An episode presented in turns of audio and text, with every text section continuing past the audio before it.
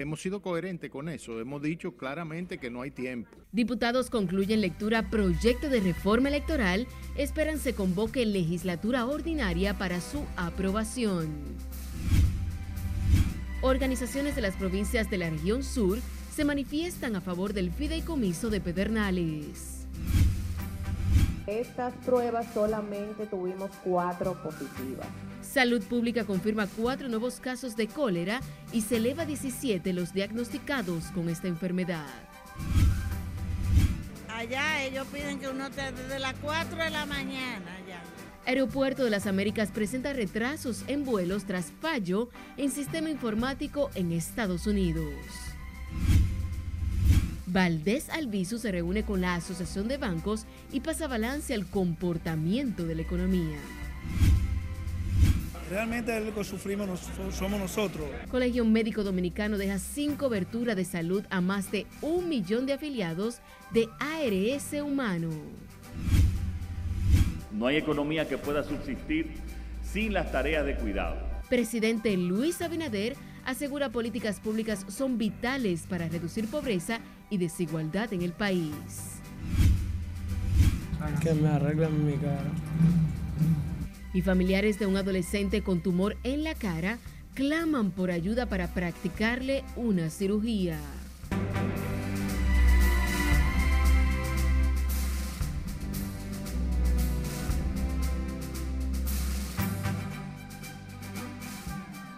Buenas noches, bienvenidos a esta emisión estelar de Noticias RNN. Soy Janeris de León. Iniciamos de manera inmediata. Lo hacemos con el presidente de la Comisión Especial de Diputados que estudió el proyecto de ley de reforma electoral, quien aseguró que no hay tiempo para aprobar la pieza en la actual legislatura, salvo que sea prorrogada para esos fines. Nuestro compañero Jesús Camilo tiene más detalles en directo. Vamos a pasar contigo. Muy buenas noches. Gracias, buenas noches. Los congresistas consideran necesario que se apruebe la pieza. Sin embargo, entra en conteo regresivo las horas que restan para concluir la actual legislatura lo que dificulta que sea sancionada la pieza. Mañana termina la, legislatura y hemos sido coherentes con eso. Hemos dicho claramente que no hay tiempo. La comisión especial que tuvo a su cargo el estudio y análisis del proyecto de reforma a las leyes 3318 de partidos y 1519 de régimen electoral aseguró que la pieza ya fue leída. Sin embargo, a solo horas para concluir la actual legislatura, no hay tiempo para sancionar el proyecto. Además, está pendiente la rendición del informe favorable, que aún no está listo. En los temas eh, que hay algún tipo de, divergencia, como es el tema del tope de gastos de los candidatos, los informes que estos tienen que rendir y, eh, todo lo que tiene que ver con, el aspecto de eh, la cuota de género bueno, prácticamente los partidos políticos han hablado del voto preferencial, que, se elimine, algunos quieren que se elimine, eh, otros han hablado del arrastre entre regidores y alcaldes, otros han hablado del voto electrónico, unos lo quieren, otros no lo quieren. Otros diputados consideran necesario que se apruebe la reforma electoral por lo que plantean la convocatoria a legislatura extraordinaria por parte del Ejecutivo. Y ojalá el señor presidente de la República prorrogue eh, la legislatura por unos 15 días más, porque la verdad que el país necesita una ley electoral adecuada a los nuevos tiempos.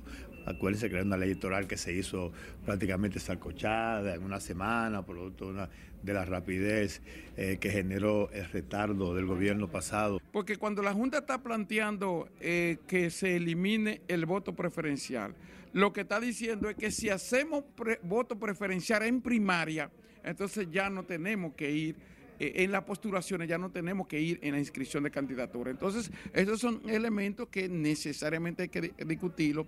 Y ya como el costo de campaña, que también debe de incluirse en las primarias, también debe de incluirse en la primaria, también eso es parte de la ley de partidos. Será imposible ya conocerlo en esta legislatura, a menos que no se prolongue, porque apenas se terminó de leer el proyecto de ley en la comisión especial. Algunos miembros de la comisión especial que estudió el proyecto de ley de reforma electoral ven viable la aprobación de la normativa como marco legal que vendría a regular y garantizar la transparencia de los procesos electorales del 2024. En vista de que la actual legislatura concluye mañana a las 12 de la noche, los legisladores están a la espera de una convocatoria extraordinaria por el Poder Ejecutivo. Eso es lo que tengo hasta el momento. Paso ahora contigo al set de noticias. Gracias, Camilo. El miembro del Comité Político y secretario jurídico del Partido de la Liberación Dominicana, José Dantes Díaz, anunció formalmente este miércoles que aspirará a ser candidato a senador por el Distrito Nacional para las elecciones del año 2024, al asegurar que cuenta con la simpatía y el respaldo de miembros del Comité Político y Central de su partido, Dantes expresó que quiere poner fin a la práctica de utilizar las leyes que la sociedad necesita para beneficiar élites de poder. Este proyecto político que empezamos a construir a partir del día de hoy es un proyecto amplio, participativo y plural, en el que van a tener toda cabida toda aquella persona que crea que la política es un, es un servicio público para transformar la vida de la gente. El secretario jurídico del Partido de la Liberación Dominicana dijo que el Distrito Nacional merece un senador que vaya al Congreso a trabajar y a impulsar proyectos de leyes que contribuyan a mejorar la vida de las personas. En tanto que la diputada del Partido Revolucionario Dominicano, Fiordalisa Peguero, abandonó hoy esa organización política en pleno hemiciclo y pasó a formar filas en el Partido de la Liberación Dominicana. Dijo que se va al PLD a continuar su gestión legislativa bajo la ideología y formación del profesor Juan Bosch, fundador de ambas organizaciones políticas. Me voy a la fila de un partido con grandes ideales. Me voy a la fila de un partido. Me voy a la fila de un partido con grandes ideales. Me voy a la fila de un partido. Me voy a tras anunciar su decisión el pasado primero de noviembre de abandonar el PRD, la diputada Fiordalisa Peguero formalizó hoy su entrada al PLD. El presidente de la Asociación Nacional de Jóvenes Empresarios, Jaime Senior, consideró necesario la aprobación del proyecto de ley de fideicomisos públicos por entender que aporta la transparencia e institucionalidad del país. Destacó que el Estado debe contar con una herramienta de inversión pública que permita al país un posicionamiento competitivo en la región el dirigente empresarial planteó, no obstante, que debe quedar fuera de dudas que los fideicomisos públicos deben ceñirse a los requerimientos establecidos en la ley sobre compras y contrataciones públicas. Organizaciones de las cuatro provincias de la región sur se manifestaron a favor del fideicomiso de Pedernales al considerar que la iniciativa contribuirá con el desarrollo del turismo en esa zona. Dicha movilización de apoyo se produce en momentos en que se debate la aprobación de una ley para regular los fideicomisos públicos. El fideicomiso Pro Pedernales es un contrato entre el Estado Dominicano y la fiduciaria Reservas que busca impactar tanto Pedernales como toda la región sur del país. Se estima que el proyecto generará más de 30 mil empleos. En otra información, cuatro nuevos casos de cólera fueron confirmados este miércoles por el Ministerio de Salud Pública, sumando 17 hasta el momento las personas que han contraído la enfermedad, mientras que otros tres pacientes permanecen ingresados con síntomas sospechosos de esta bacteria. Laurila Marcón más. Los nuevos casos de cólera corresponden a la Sursa y el Capotillo y fueron detectados mediante un levantamiento que realizaron las autoridades este fin de semana en varios sectores del Distrito Nacional. Ya eh, las personas de la Armada, obras públicas, eh, tienen los puntos críticos en los cuales hay que trabajar en la zona mientras que tres casos sospechosos son evaluados en el Feris María Goico, conocido como Hospital de los Billeteros. Estas pruebas solamente tuvimos cuatro positivas, dos de ellas en pacientes asintomáticos completamente y dos que correspondieron a pacientes ingresados en el hospital. Actualmente, los pacientes que están en dicho centro asistencial, el doctor Guerrero los mencionará, eh, en un momentito, pero queremos informarles que seguimos con los trabajos, con el casa por casa, con lo que es la promoción de la salud, con lo que es la parte de la educación. Actualmente solamente tenemos tres pacientes en espera de los resultados para darle salida de alta porque están estables. El director del Félix María Goico, además, descartó que la muerte de un hombre de 58 años que fue ingresado en ese centro de salud desde Villas Agrícolas haya sido por cólera y lo atribuye a padecimientos renales. Él solamente tenía una prueba antígeno positiva. El, la PCR no estaba positiva o hasta este momento no nos ha llegado nada. Entonces ese paciente tenía problemas renales, había ido ya inclusive a otro centro el 2 de enero, si no me falla la memoria, hinchado, con edema, y llegó al hospital y se le dio atención. Ante la situación, las autoridades sanitarias continúan interviniendo zonas críticas como el margen del río Isabela y otras áreas donde se han detectado casos. Las autoridades de salud también aseguran que pese al aumento de los casos, la situación se mantiene bajo control sanitario en todo el país. Laurila Mar, RNN. A propósito del tema, residentes de los barrios La Sursa y Capotillo del Distrito Nacional no tienen temor de contagiarse de cólera, pese a que este miércoles se confirmaron cuatro nuevos casos de la enfermedad en estos barrios. Catherine Guillén tiene la historia. Allá que no, aquí no hallado gente contagiada aquí en mi casa. En el barrio La Sursa del Distrito Nacional siguen sin temor de contraer cólera. Pese a los casos confirmados en este sector, sus residentes se niegan a creer en la gravedad de esta bacteria que causa vómito y diarrea. Yo me siento bien, que yo todavía no he visto que dos casos todavía por aquí.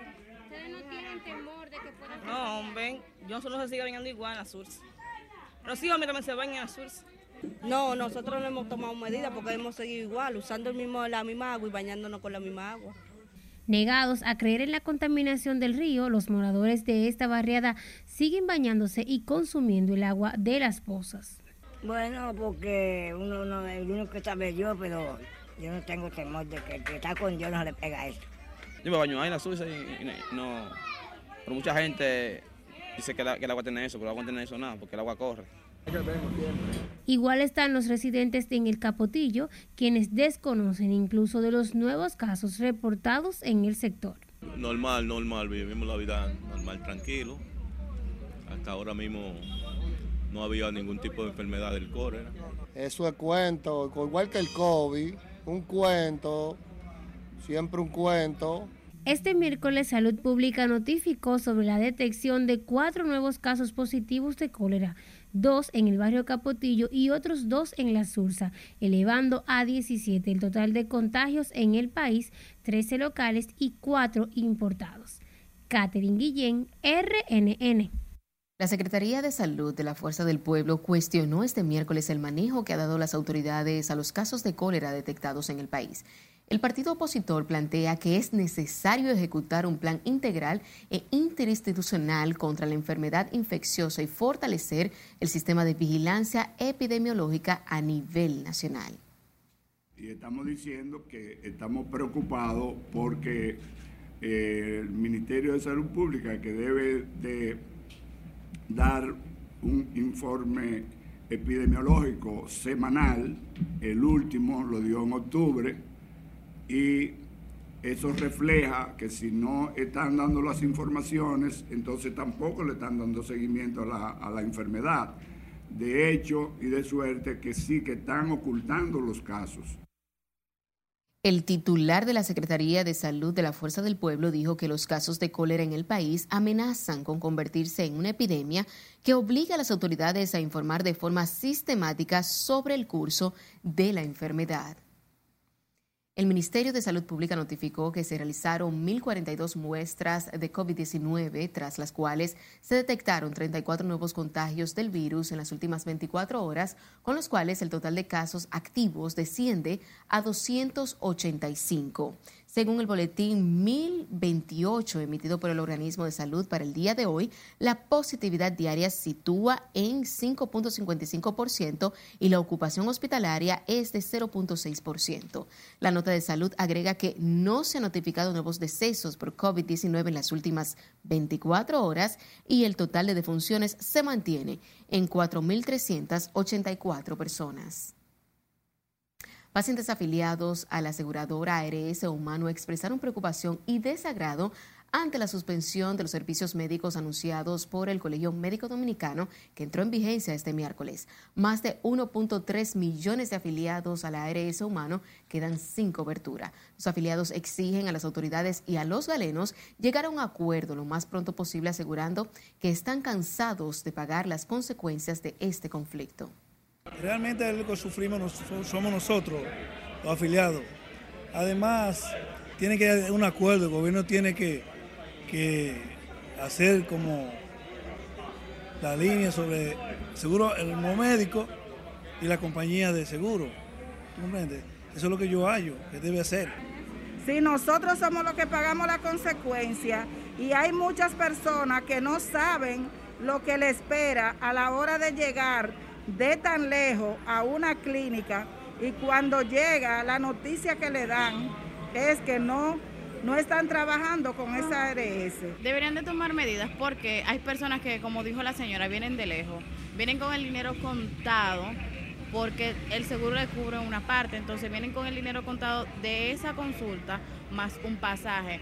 Entonces cuando vienen y se topan y que le dicen que no están recibiendo el seguro, se quedan con una mano adelante y otra atrás.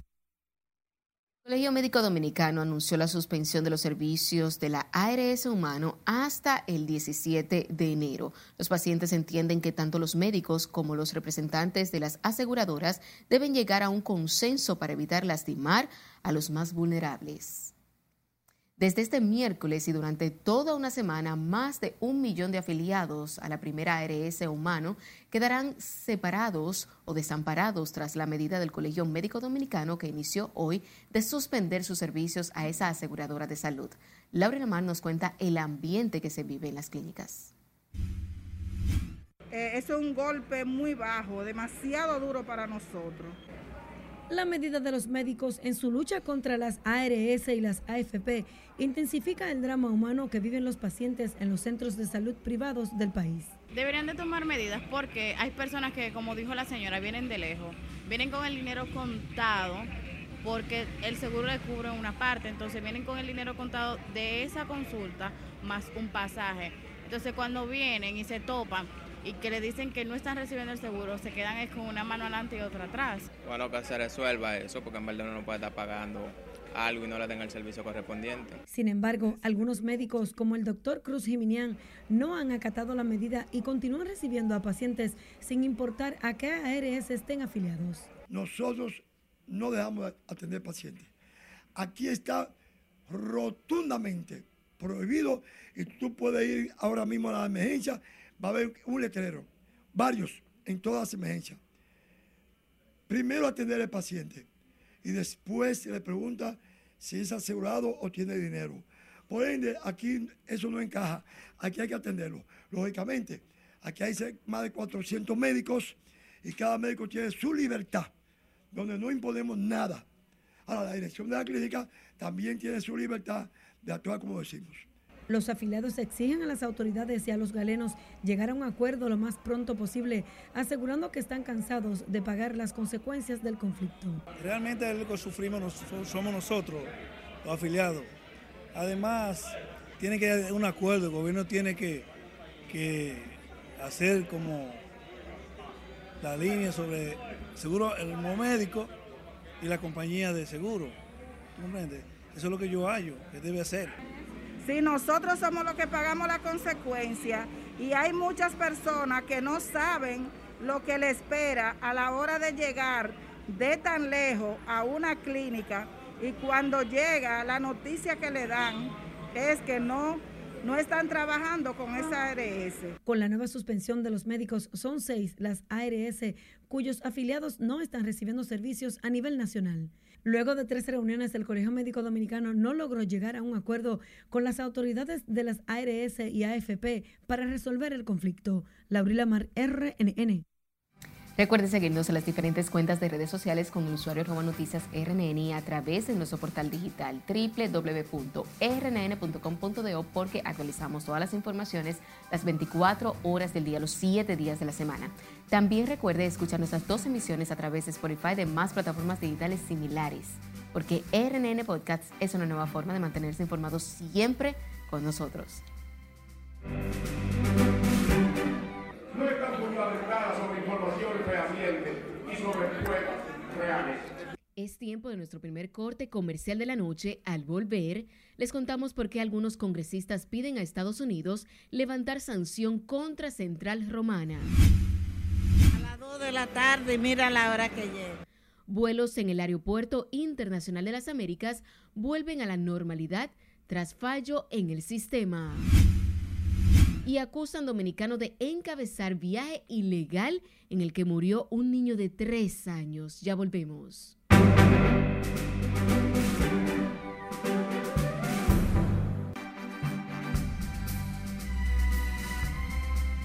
Es momento de dar la vuelta al mundo y conocer las principales noticias internacionales. Este miércoles, el presidente salvadoreño Nayib Bukele pidió una décima prórroga del estado de sección para seguir combatiendo a las pandillas. Catherine Guillén tiene más detalles en el siguiente resumen internacional. Buenas noches. Gracias, muy buenas noches. En El Salvador, la guerra contra las pandillas, también llamadas maras, ha llevado al arresto desde marzo de más de 60 mil personas por supuestos nexos con las organizaciones criminales, según cifras oficiales. El Gabinete de Seguridad del gobierno del presidente salvadoreño Nayib Bukele pidió este miércoles a la Asamblea Legislativa que apruebe una décima prórroga del estado de excepción para seguir combatiendo a las pandillas que afirman están involucradas en el narcotráfico y en el crimen organizado. Ahora pasamos a Brasil, donde las grandes manifestaciones convocadas por la extrema derecha de las principales ciudades de Brasil para este miércoles no tuvieron lugar después de que la justicia advirtiera que tomaría acciones legales contra quienes intenten seguir promoviendo un golpe de Estado. Cambiamos de tema. La Organización Mundial de la Salud advirtió este miércoles que las vacunas para prevenir el cólera se han vuelto extremadamente escasas. Haití, Siria y Malawi están entre los países más afectados mientras advierten de que estos brotes simultáneos han generado una penuria de vacunas que ha llevado al mecanismo internacional de coordinación de inmunizaciones a tomar las medidas de disminuir las dosis administradas a cada paciente. Vamos a Estados Unidos, donde una serie de tormentas ha provocado lluvias torrenciales, violentos vientos y relámpagos, inundaciones y deslizamientos de tierra a lo largo de California, que ha dejado hasta el momento 17 fallecidos en varias partes. Las autoridades locales mantienen la orden de evacuación de unas 50.000 personas en decenas de comunidades afectadas por seis fenómenos climáticos conocidos como ríos atmosféricos. En Afganistán, al menos cinco personas murieron este miércoles y varias resultaron heridas en un atentado suicida a la entrada de la Cancillería afgana en Kabul en momentos en que debía llegar una delegación china. Y finalizamos este recorrido internacional con los legisladores republicanos, quienes dejaron claro este miércoles que seguirán apostando por la prohibición del aborto como una de sus prioridades centrales y aprobaron en una de las primeras votaciones de esta legislatura una iniciativa para proteger el nacido vivo. Un total de 220 dijeron sí a un proyecto de ley presentado por la congresista republicana de Missouri, Ann Wagner, frente a 210 demócratas que la rechazaron. Hasta aquí las noticias internacionales de esta noche. Paso contigo. Gracias, Catherine. Retomando con las informaciones nacionales, el presidente del Instituto Duartiano pidió al gobierno agilizar los trabajos de construcción en la frontera ante la amenaza que representa para la República Dominicana la crisis e inestabilidad que afecta al vecino país de Haití. Escarle Bouchardo nos pone el tanto. Establece la obligatoriedad de que se preserve la soberanía de nuestro país. Preocupado por el auge de los secuestros, asaltos y la violencia de grupos armados que operan en Haití, el presidente del Instituto Duartiano expresó que la seguridad de República Dominicana se ve amenazada por la fragilidad de la frontera. La grave crisis institucional de seguridad y económica que afecta a esa nación se deteriora cada día y mantiene a la población atemorizada, sin acciones por parte del gobierno de ese país que frenen la espiral de violencia. No estamos tan suficientemente motivados como para saber a dónde alcanza el peligro. La República Dominicana exhibe estabilidad en el momento, pero es una estabilidad amenazada por una frontera frágil que en cualquier momento puede romperse. De ahí que el Instituto Duartiano expresa su preocupación y particularmente llama a nuestras autoridades a hacer una fiscalización, una vigilancia mayor. Wilson Gómez sostuvo que intensificarán los esfuerzos para que la comunidad internacional asuma su responsabilidad con Haití y su crisis. Tanto la OEA como la ONU están en la obligación, porque esa es la razón de ser de esas instituciones, de asistir a ese pueblo. Todos están mirando para otro lado y cada uno de ellos espera que alguien asuma una iniciativa. Nadie le está asumiendo. Y eso es preocupante. Eso es preocupante no solo para la República Dominicana, sino para toda la región. El presidente del Instituto Duartiano también expresó preocupación por las cifras de parturientas que vienen desde Haití para ser atendidas en los hospitales dominicanos. El titular del organismo abordó este y otros temas durante una rueda de prensa en la que detalló las actividades patrióticas que se desarrollarán este mes para conmemorar el 210 aniversario del natalicio del patricio Juan Pablo Duarte. Es Carelet Guillardo, RNN.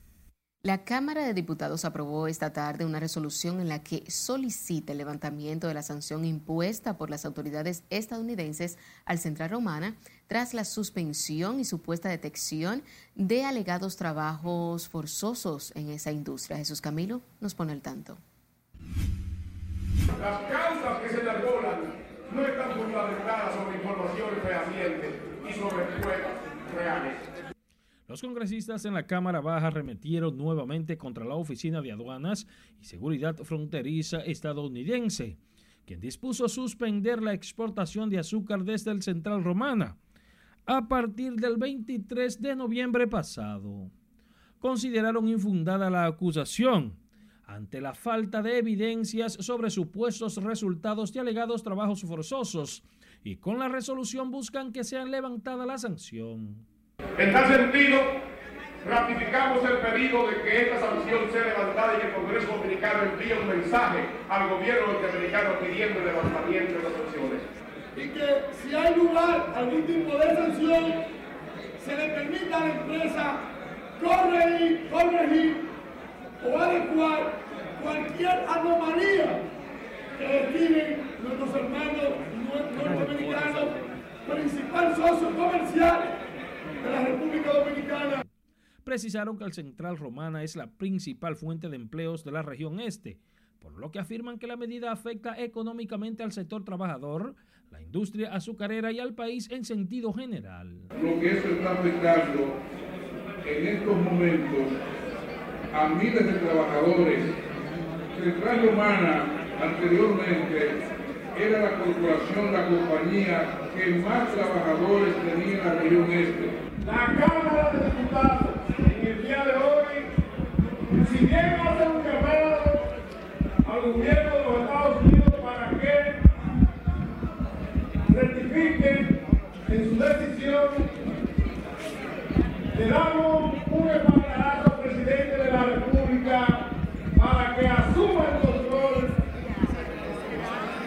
de las negociaciones con el gobierno de los Estados Unidos. Exigieron además se respete la diplomacia, a fin de que no se vean afectadas las relaciones bilaterales. Jesús Camilo, RNN. El Aeropuerto Internacional de las Américas retomó este miércoles la normalidad luego de que más temprano registraran retrasos en la salida y llegada de vuelos desde y hacia Estados Unidos debido a una falla en el sistema de Administración Federal de Aviación de Estados Unidos. Catherine Guillén se trasladó al aeropuerto para más detalles la tarde mira la hora que Las fallas en el sistema de la Administración Federal de Aviación de Estados Unidos frustró a miles de pasajeros que sufrieron retraso en sus viajes. Allá ellos piden que uno esté desde las 4 de la mañana allá. Yo estaba antes de las 4 en el aeropuerto. Bueno, imagínate mal. No, no tenía conexión. La FA duró bastante tiempo sin, sin, sin conexión. Entonces, estábamos varados allá. La falla fue momentánea, pero provocó que todos los vuelos que hacían escala en el país fueran reprogramados. Bueno, yo vengo con gente mayor y de verdad que me hubiera gustado que todo hubiera sido un poquito más rápido porque no afecta a la hora que llegamos a la casa, no hemos comido. Entonces, y además tengo tres años que no vengo al país, entonces tengo familiares que me gustaría ver y estoy ansiosa de ver. Entre las líneas aéreas que operan vuelos comerciales desde y hacia República Dominicana hacia ciudades estadounidenses se encuentran American Airlines, Delta, Unit Airlines, JetBlue, Spirit Airlines y otras. Catherine Guillén, RNN. Un ciudadano dominicano fue acusado de contrabando de migrantes durante un viaje en el que, falleció un niño haitiano de tres años, por lo que podría ser condenado a cadena perpetua o pena de muerte, informó la Fiscalía Federal de Puerto Rico. El acusado por un gran jurado federal, Alcibiades eh, de Paz, era el capitán de una embarcación con 39 migrantes a bordo de, de, del que partió el pasado 23 de diciembre de República Dominicana hacia la costa oeste de Puerto Rico. De Paz dirigía la embarcación cuando oficiales de las Fuerzas Unidas de Rápida Acción del negociado de la Policía de Puerto Rico trataron de detenerlo, pero la embarcación sobró, falleciendo un niño de apenas tres años. Sepa que un padre y su hijo fallecieron durante un accidente de tránsito ocurrido en la carretera que comunica el municipio cabecera de la provincia de Barahona con los pueblos de la zona costera a la entrada de Playa Las Saladillas. Uno de los fallecidos fue identificado como Juan Francisco Pérez, mientras que su hijo de unos 10 años, aún sin identificar, murió cuando recibía asistencia médica en un hospital de la zona. El accidente se produjo al colisionar la motocicleta que conducía Pérez con la camioneta Toyota que conducía Paul Batista Urbáez, quien se encuentra en estos momentos detenido.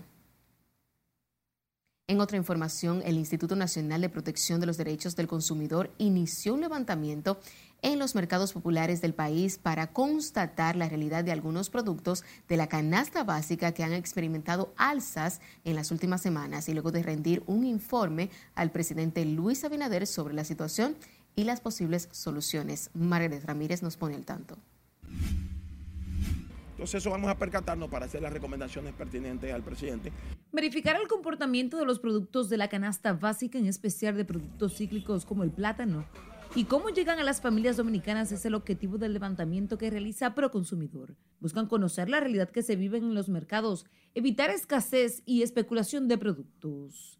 Entonces queremos ver en, en, cuanto al abastecimiento del producto, tanto del plátano del guineo, para hacer las recomendaciones pertinentes al señor presidente de la República, como lo hemos hecho en todos los productos.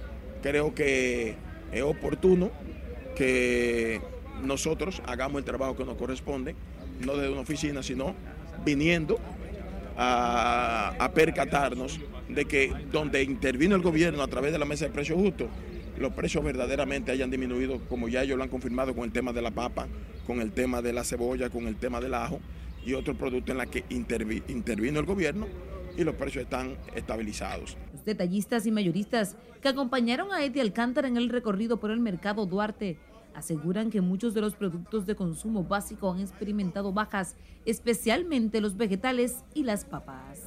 A raíz de la, de, de, de la, los efectos del clima y constancia la papa, no se sembró la misma cantidad que se siembra todos los años y se hubo papa antes de, del periodo navideño y entre el periodo navideño hasta 90 pesos el. El gobierno intervino, trajo papa importada y ya el precio está de los 55 a los 50 pesos. En cuanto al precio del plátano y algunas frutas como el limón y la piña, aseguran se tratan de productos cíclicos que se dan por temporadas específicas.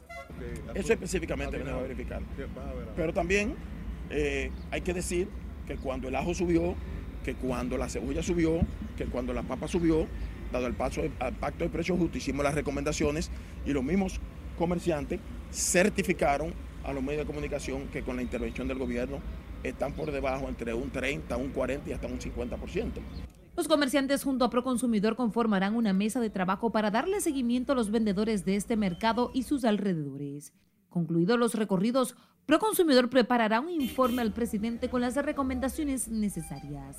Al igual que otras recomendaciones, el presidente tomará la decisión oportuna. Margaret Ramírez, RNN. Vendedores de plátanos y guineos en San Juan de la Maguana denunciaron que las ventas están reducidas a su mínima expresión debido al ligero aumento de precios de sus productos. Julio César Mateo con más. Según comerciantes del Mercado Nuevo de San Juan de la Maguana, el plátano se vende entre 20 y 30 pesos la unidad en la última semana. Claro, claro, mi hermano, ya ha bajado mucho la venta. La venta ha bajado. Uno vende, tú me entiendes, porque uno se mantiene como uno vive de esto y esta siempre ha sido la área de uno, porque en mi caso yo tengo más de 30 años bregando con, este, con, con, este, con estos productos aquí, ¿tú me entiendes? Uno se mantiene aquí siempre, pero la venta ha bajado a nivel por el precio, está muy caro, está muy exagerado. Por la carestía de los plátanos y guineos, muchos clientes optan por comprar otros víveres que aunque en menor proporción también aumentaron de precios. No, lamentablemente no estamos vendiendo nada porque los clientes se han ahuyentado por el precio tan alto de los víveres.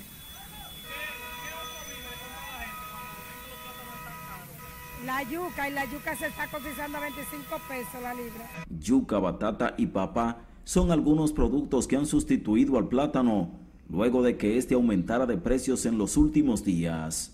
No, no, la gente compra papa, yuca, la yuca aquí está rondando entre 20 y 25 la libra, está la yuca. Sabe que a la gente muy, le gusta mucho la yuca, entre 20 y 25 la yuca, la papa está rondando entre 60 y 70 la libra, ¿tú me entiendes?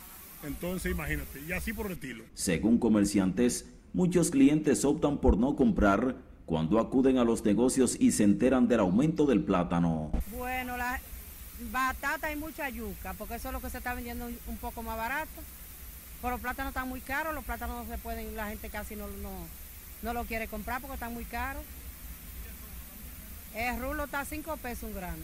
Vendedores de plátanos y otros productos en San Juan de la Maguana atribuyeron el aumento de los precios a la amplia demanda alimenticia durante la temporada navideña. En San Juan de la Maguana, Julio César Mateo, RNN. En otra información, el gobernador del Banco Central, Héctor Valdés Alviso, y la Junta Directiva de la Asociación de Bancos, encabezada por Osana Ruiz, pasaron balance al comportamiento de la economía y sus proyecciones para este año 2023. En el encuentro se abordaron los resultados obtenidos por el sistema financiero en el 2022 y se ponderaron la fortaleza de los fundamentos macroeconómicos y la estabilidad en el flujo de divisas. Durante la reunión, el gobernador del Banco Central, Valdés Albizu, señaló que, como resultado del plan de restricción que se está implementando para contrarrestar las presiones inflacionarias, se ha observado una moderación en el crecimiento de los agregados monetarios.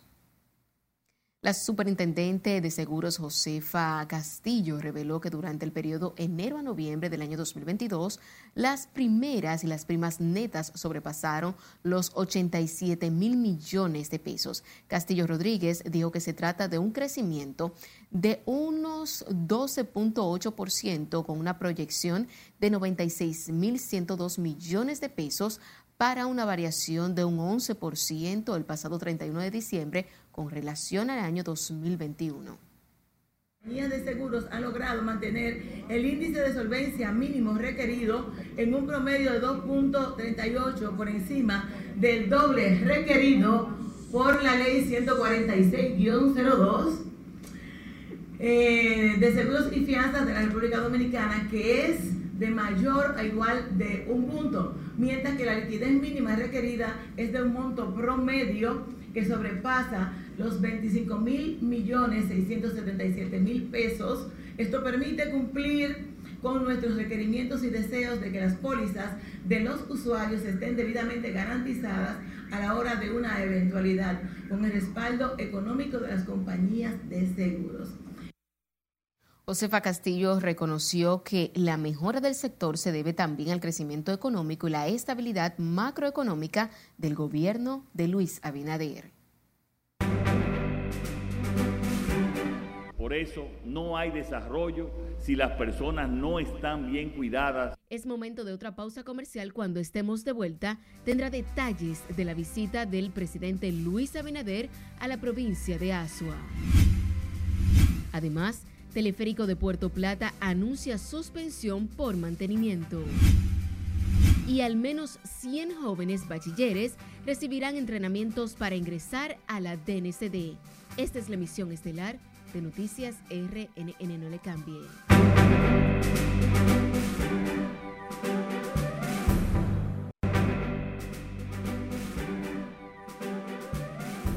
Seguimos en vivo con más informaciones. El presidente Luis Abinader se trasladó este miércoles a la provincia de Asua, donde encabezó el lanzamiento del primer plan local de cuidados del país, entre otras obras de interés para sus residentes. Allí, el mandatario destacó que las políticas públicas son vitales para reducir la pobreza y la desigualdad. Miguel de la Rosa nos pone el tanto.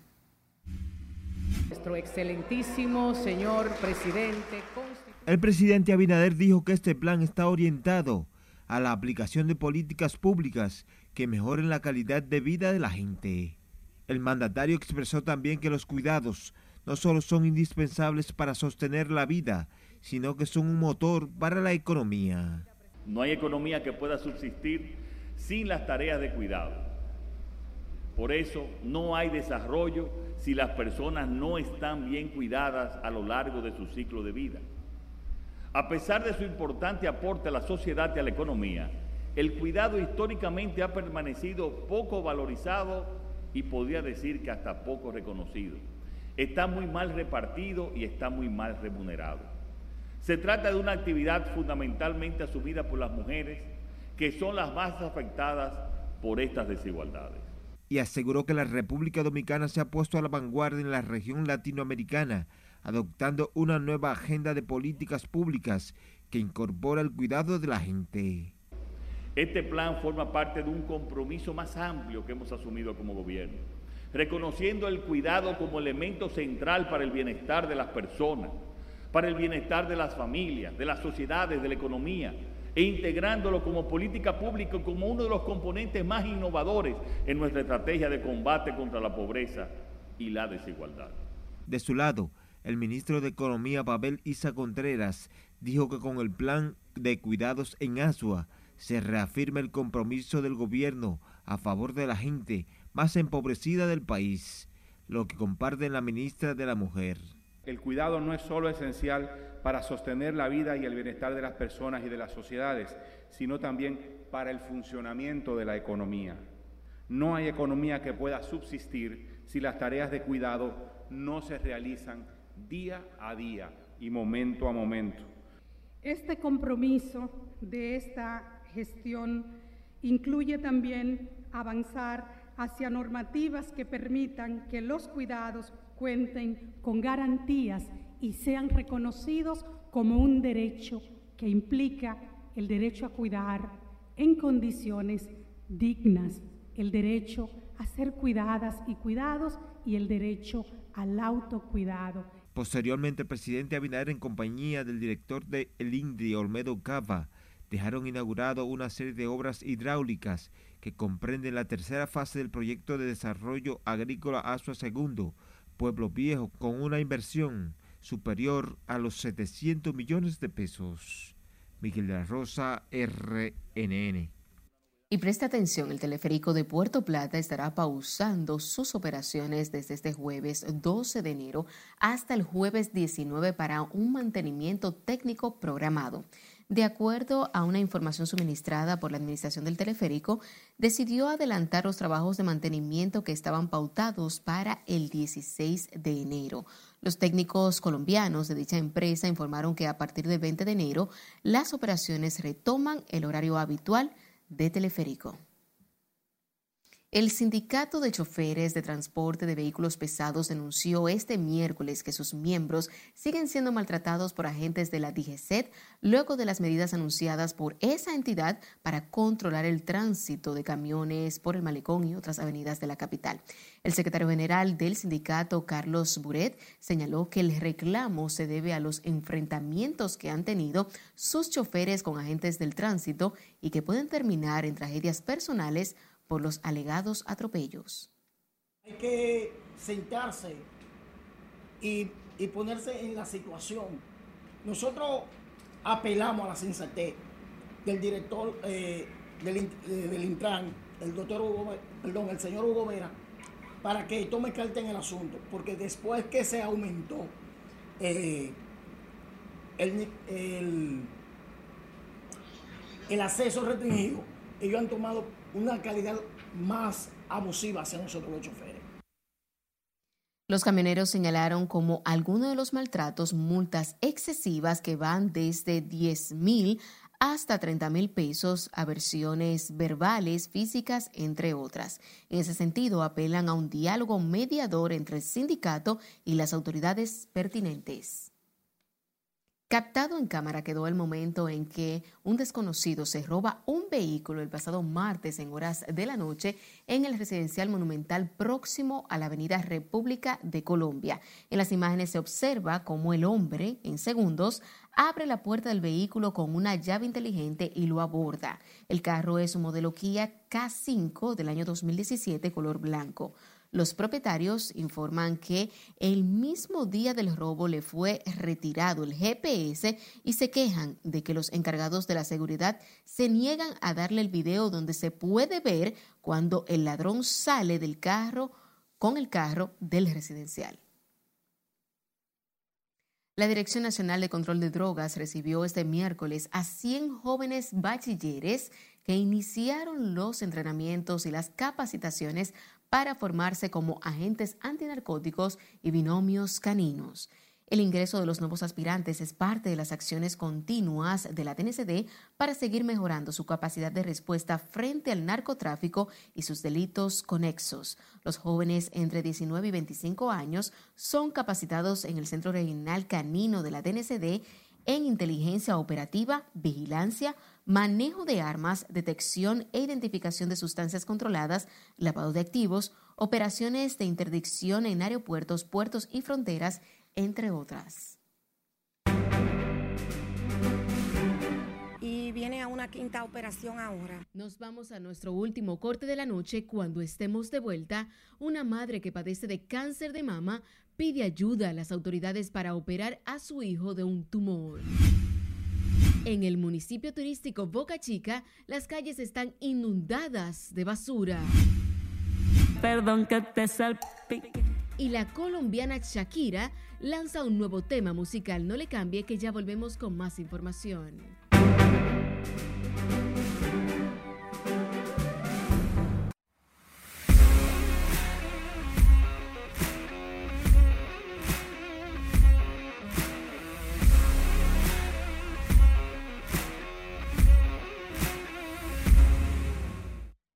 Muy buenas noches. Como dice en el campo, se acabó lo que se daba. Vámonos para el estadio Cibao en Santiago porque las estrellas orientales iniciaban contra Roeni Elías y Gustavo Núñez con bestial cuadrangular enorme que la mandó al morro de Montecristi. La primera carrera de las estrellas en el partido en el mismo primer episodio contra el cumpleañero. No sé por qué le dicen cumpleañero a Roenis.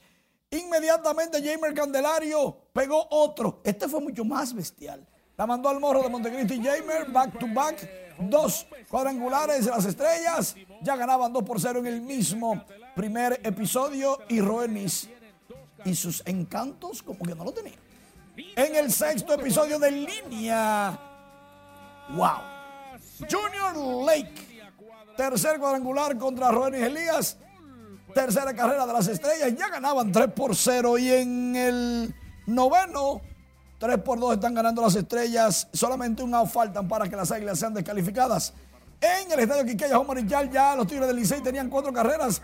En la parte baja de la tercera entrada, Mel Rojas Jr. por el jardín derecho conectaba este tablazo de dos. La mandó al morro de Montecristi Carlos Peguero, defensor del Prado derecho de los gigantes, se lamentaba allá en la pared. ¿Lo vieron? Y gozaban los liceístas. Le convino a los fanáticos que lloviera porque no había nadie en el estadio Quiqueya Juan Marichal hasta que comenzaron las estrellas ganando. Y todo el mundo fue al estadio. Entonces lo llenó. A 75 años de la tragedia de Río Verde, el deporte dominicano recuerda al Santiago Baseball Club que murió en un accidente aéreo en el 1948 cuando regresaban de Barahona. Una buena noticia, Nelson Cruz firma con los padres de San Diego. ¿Cómo? Sí. Por un año firma Nelson Cruz, estará como bateador designado y compartirá el rol con Matt Carpenter. Así quedará la alineación inicial, si todos están en salud, cuatro dominicanos comandándola. Los Mediarrojas de Boston estuvieron presentando a Rafael Devers este miércoles. El hombre estará ganando en los próximos 11 años un poquito más de 331 millones de dólares. Para el año próximo tiene asegurado 17.5 más un bono de 20 millones que le van a dar adelante. O sea, que en lo que llegan los demás años, ya Carlos Devers tiene 30, Rafael Devers tiene, ups, 37. Bueno, que somos todos Devers ahora. Dineral. Damar Hanlin, tenemos en rnn.com.de esta información. Damar Hanlin sale del hospital. El safety de Buffalo va a seguir su recuperación en casa. Messi anota un gol y el Paris Saint Germain gana 2 por 0.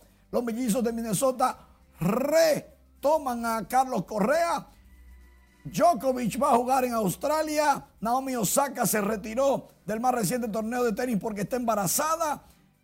Ahí está lo de Rafael Devers y su extensión, todos esos detalles y mucho más, porque estamos aplagados de informaciones en rnn.com.do y todas las plataformas de redes sociales, incluyendo TikTok. TikTok, Noticias RNN. Muchísimas gracias, A nadie le amarga un dulce si somos Devers.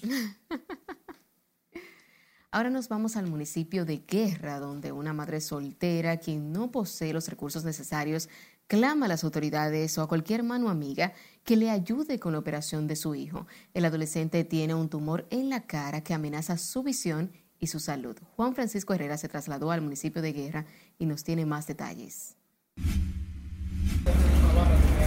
Jordanis Montaz Frías tiene 15 años de edad y padece de un tumor en la cara que le mantiene literalmente postrado. Reside en esta humilde casa en el sector La Granja del municipio de San Antonio de Guerra junto a su madre, que también padece de cáncer de mama. Jordanis no quiere perder su visión, y es que padece de un linfagioma en la órbita derecha o tumor en el ojo derecho. Su precaria situación de salud y otras situaciones le impiden acudir a la escuela. ¿Qué querrías tú ya lograr con estos procedimientos que se te están Que haciendo? me arreglen mi cara. Su madre, Estefanía Frías de Jesús, narra todo lo que ha pasado para lograr la salud de Jordanis, el cual ha sido operado cuatro veces. Él tiene un linfagioma y viene a una quinta operación ahora. Y cada vez que lo operamos nos gastamos. Hay muchos gastos. Esta humilde mujer dice que aunque ella tiene su condición de salud, lo que más le importa es que su hijo recobre su visión. Por eso clama la ayuda de las autoridades. Tenemos también el seguro, pero igual hay que gastar, hay cosas que no cubren. Entonces yo estoy llamando a instituciones que nos ayuden, porque yo quiero que mi niño se arregle, ya es un jovencito. Montaz Frías se vio obligada a hipotecar la casa en una cooperativa de su comunidad para costear la salud de Jordanis, pero no fue suficiente debido a que requiere otra operación. Yo soy paciente de cáncer. No quisiera que el Señor un día me llame y yo no poder colaborar con mi hijo hasta donde yo pueda. Yo sé que voy a partir un día, todos vamos a morir, pero quiero hacer todo lo más por mi hijo.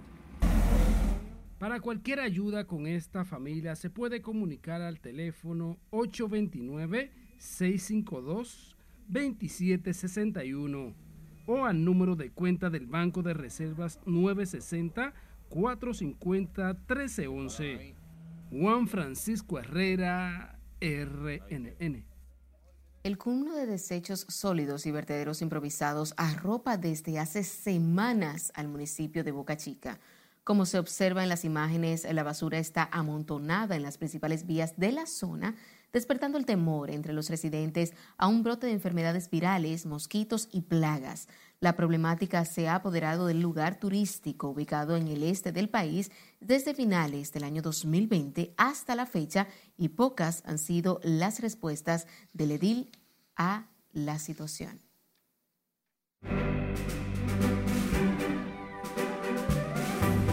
Miriam Cruz lanza nuevo tema y Bad Bunny es uno de los principales artistas de Coachella. Este y más nos amplía Ivonne Núñez en espectáculos. Muy buenas noches. La cantante Miriam Cruz estrenó el año musicalmente hablando. Veamos todos los detalles en el siguiente resumen. ¿Qué andas buscando por aquí? debo el honor de tu visita? La diva del merengue Miriam Cruz es la primera en presentar un tema musical al inicio de este año 2023 con Yo Soy la Buena, en el que conjuga la frescura y sensualidad característico del artista. La canción relata la historia de una dama que a pesar de estar despechada, está dispuesta a reconocer su valor y defenderlo. Perdón que te Una loba como yo no está pa' tipos como tú es la frase promocional con la que la cantante colombiana Shakira anunció en redes sociales su nueva colaboración con el productor argentino Bizarrap. El mensaje fue interpretado por sus seguidores como una nueva alusión a su ruptura en junio del año pasado con el exfutbolista español Gerard Piqué tras dos sencillos publicados en 2022, Te felicito con Raúl Alejandro y Monotonía con Osuna. Bad Bunny será de las principales figuras del Festival de Coachella que se llevará a cabo en el desierto de California, abriendo un verano de mega eventos en Estados Unidos. El Conejo Malo, el cantante más escuchado en streaming en el mundo, será el primer artista de habla hispana y primer latinoamericano en encabezar el evento durante un fin de semana que promete ser histórico. Inyecciones de vitamina B12, fueron casi... La merenguera puertorriqueña Olga Tañón respondió a las personas que la critican por supuestamente no saber maquillarse las cejas, a lo que la cantante explicó que esto se debe a que sufrió una parálisis facial severa cuando era un adolescente. Eh, pero hay gente que, que ni lo nota que yo tuve una parálisis facial, pero fue fuerte mi parálisis facial. O sea, yo hablaba así. La intérprete contó que a los 17 años se le entumeció el rostro hasta el punto que no podía ni hablar ni tomar líquidos. Steven Spielberg. La entrega número 80 de los Globos de Oro fue celebrada este martes, donde Los Fableman obtuvo el premio a la mejor película de drama y mejor director, colocando al film semi-autográfico de Steven Spielberg en una buena posición de cara a la entrega de los Oscar el 12 de marzo. Los Espíritus de la Isla fue designada mejor película de comedia y Argentina 1985 mejor película de habla no inglesa. También destacar Mejor Película de Animación, Pinocho de Guillermo del Toro, Mejor Actriz de Drama, Zendaya por Euforia y Mejor Actor de Miniserie, Evan Peters por Dahmer. Y la alfombra roja de estos galardones fue también bastante interesante, donde personalidades como Jenna Ortega o Salma Hayek, también Ana de Armas, brillaron a su paso. Hasta aquí diversión, pasen feliz resto de la noche. Sin tiempo para más, finalizamos esta emisión estelar de Noticias RNN. Feliz noche.